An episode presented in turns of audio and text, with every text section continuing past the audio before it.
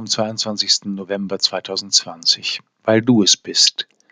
Matthäus 25, 31 bis 46. Er hat in mir immer seine gestorbene Jugendliebe gesehen, erzählte mir eine alleinstehende Frau. Wenn er mich ansah, sah er sie. Wenn er mich berührt hat, galt die Zärtlichkeit ihr. Was er auch tat, nie meinte er mich. Ähnliches erlebte ich in Lourdes. Warum bist du so gut zu mir? fragte eine alte Dame einen Helfer, und der antwortete etwas überrumpelt, weil ich Jesus in dir sehe. Als ich sie später fragte, warum sie traurig sei, antwortete sie, und ich dachte, er meinte mich. Er meinte sie auch.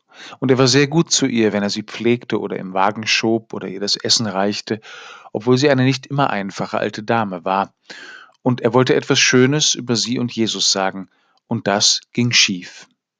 Was wäre die richtige Antwort gewesen? Er hätte schlicht sagen können, warum ich zu dir gut bin? Weil du es bist. Die Liebe kennt kein Warum, sagt Anglus Silesius.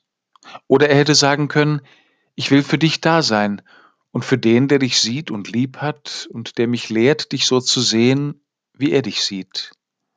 Ich will für dich da sein und für den, der schon vor mir bei dir war und noch da sein wird, wenn ich nicht mehr da sein kann.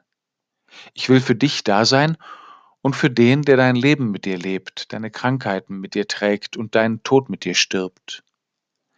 Das habt ihr mir getan, sagt Christus am Ende zu denen, die für die Notleidenden da waren.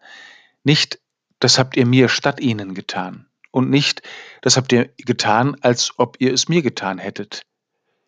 Je mehr wir sie selbst meinen, für die wir mit Christus da sind, umso näher sind wir auch ihm, der sich mit ihnen bis in den Himmel verbunden hat.